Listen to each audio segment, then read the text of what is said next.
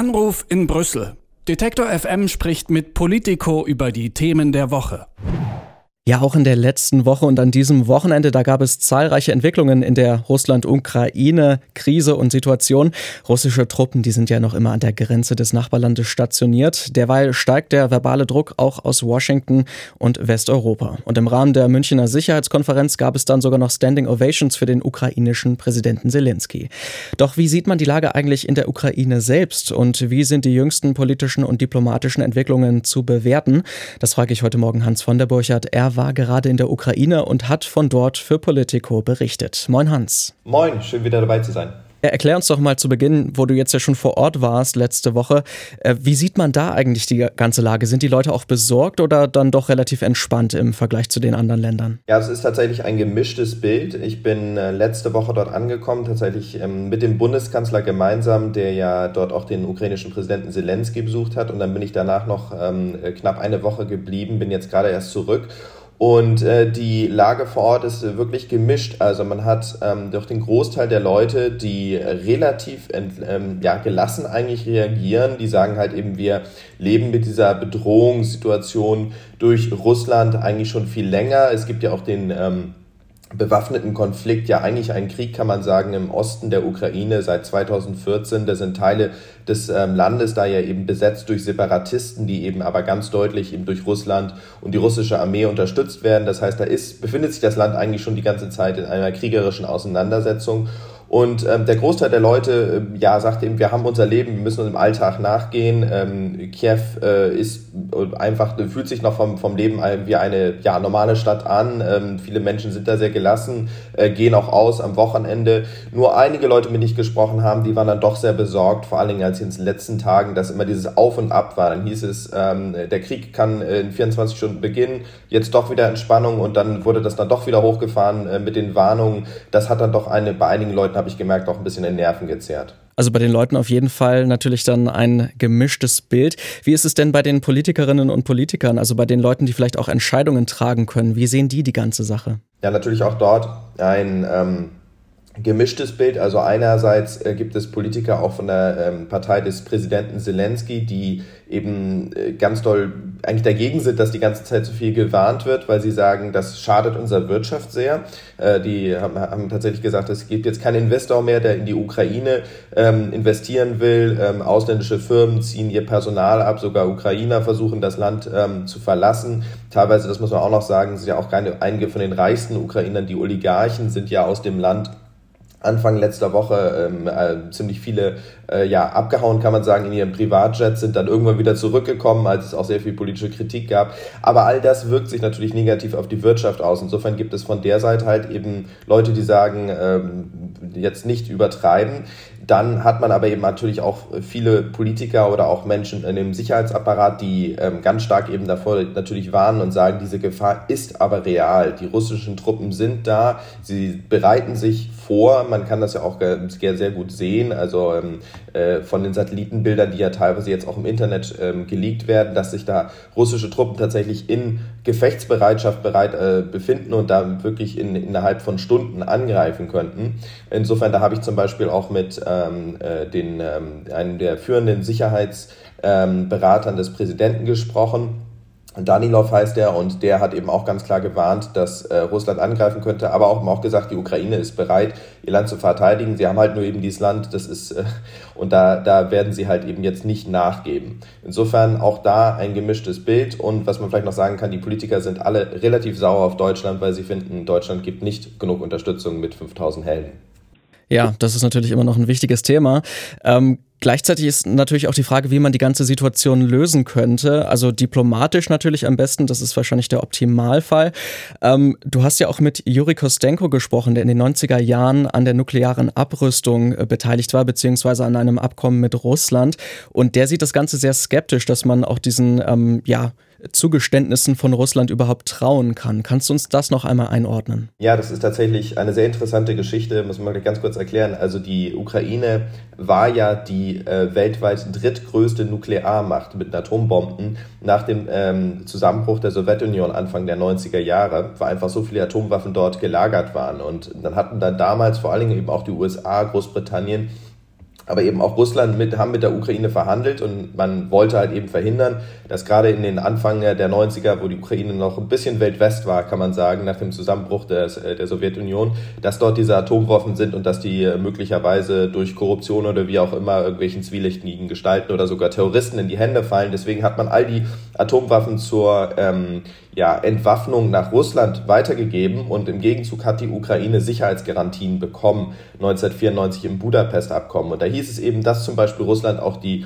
äh, territoriale Integrität der Ukraine garantiert. Und da ist ja eben heute genau das Gegenteil der Fall. Äh, Russland ähm, hat die Krim eingenommen und ähm, äh, schürt einen Krieg im Osten und bedroht jetzt eben auch das ganze Land.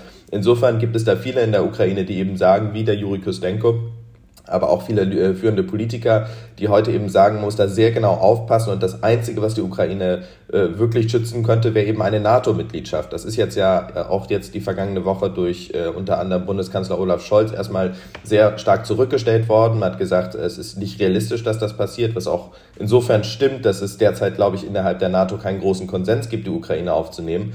Aber eben aus ukrainischer Seite hat man sehr schlechte Erfahrungen gemacht mit allem, was da aus möglichen Versprechen, Sicherheitsgarantien, die dann letztendlich nicht wirklich umsetzbar sind äh, oder wenn es äh, ja hart auf hart kommt, dann eben doch schnell gebrochen werden können. Insofern ist man da sehr, sehr skeptisch. Am Wochenende fand ja auch die Münchner Sicherheitskonferenz statt und da war natürlich die Ukraine-Krise auch ein wichtiges Thema. Ähm, Präsident Zelensky war auch selbst vor Ort und auch der Bürgermeister von Kiew, äh, Vitali Klitschko, hat dort kurz einmal gesprochen.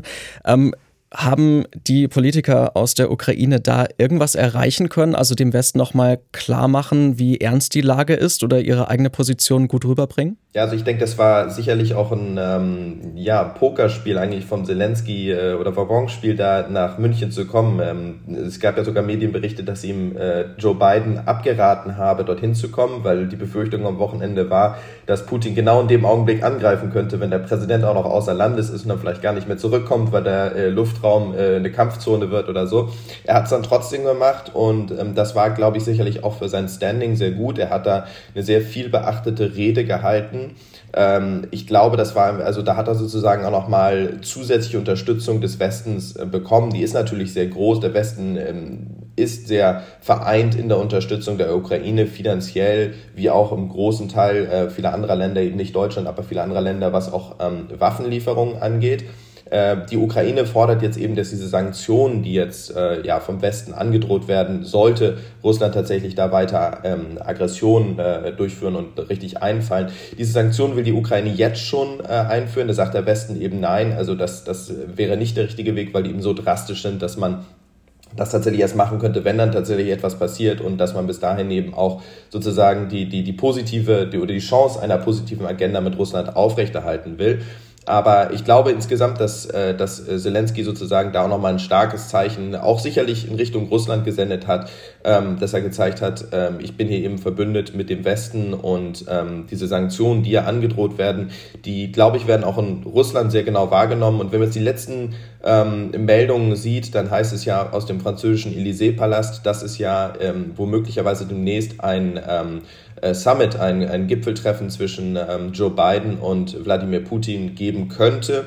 Äh, ich sage könnte, weil äh, das ist äh, sozusagen von französischer und amerikanischer Seite angedeutet. Die Russen haben aber das noch nicht bestätigt. Das letzte Stand, also jetzt soll es erstmal am Donnerstag ein Treffen der US- und russischen Außenminister geben. Auch das ist von russischer Seite noch nicht definitiv bestätigt. Und wir wissen auch, dass es äh, in, jetzt auch in der letzten Nacht wieder ähm, Gefechte und Explosionen im Donbass, in dieser besetzten Zone im Osten der Ukraine gegeben gegeben hat. Insofern bleibt das alles sehr, sehr instabil. Und äh, jetzt kann man eigentlich nur hoffen, dass es tatsächlich eine Bestätigung für diese Treffen gibt und dass es da doch noch vielleicht eine diplomatische Lösung äh, geben könnte.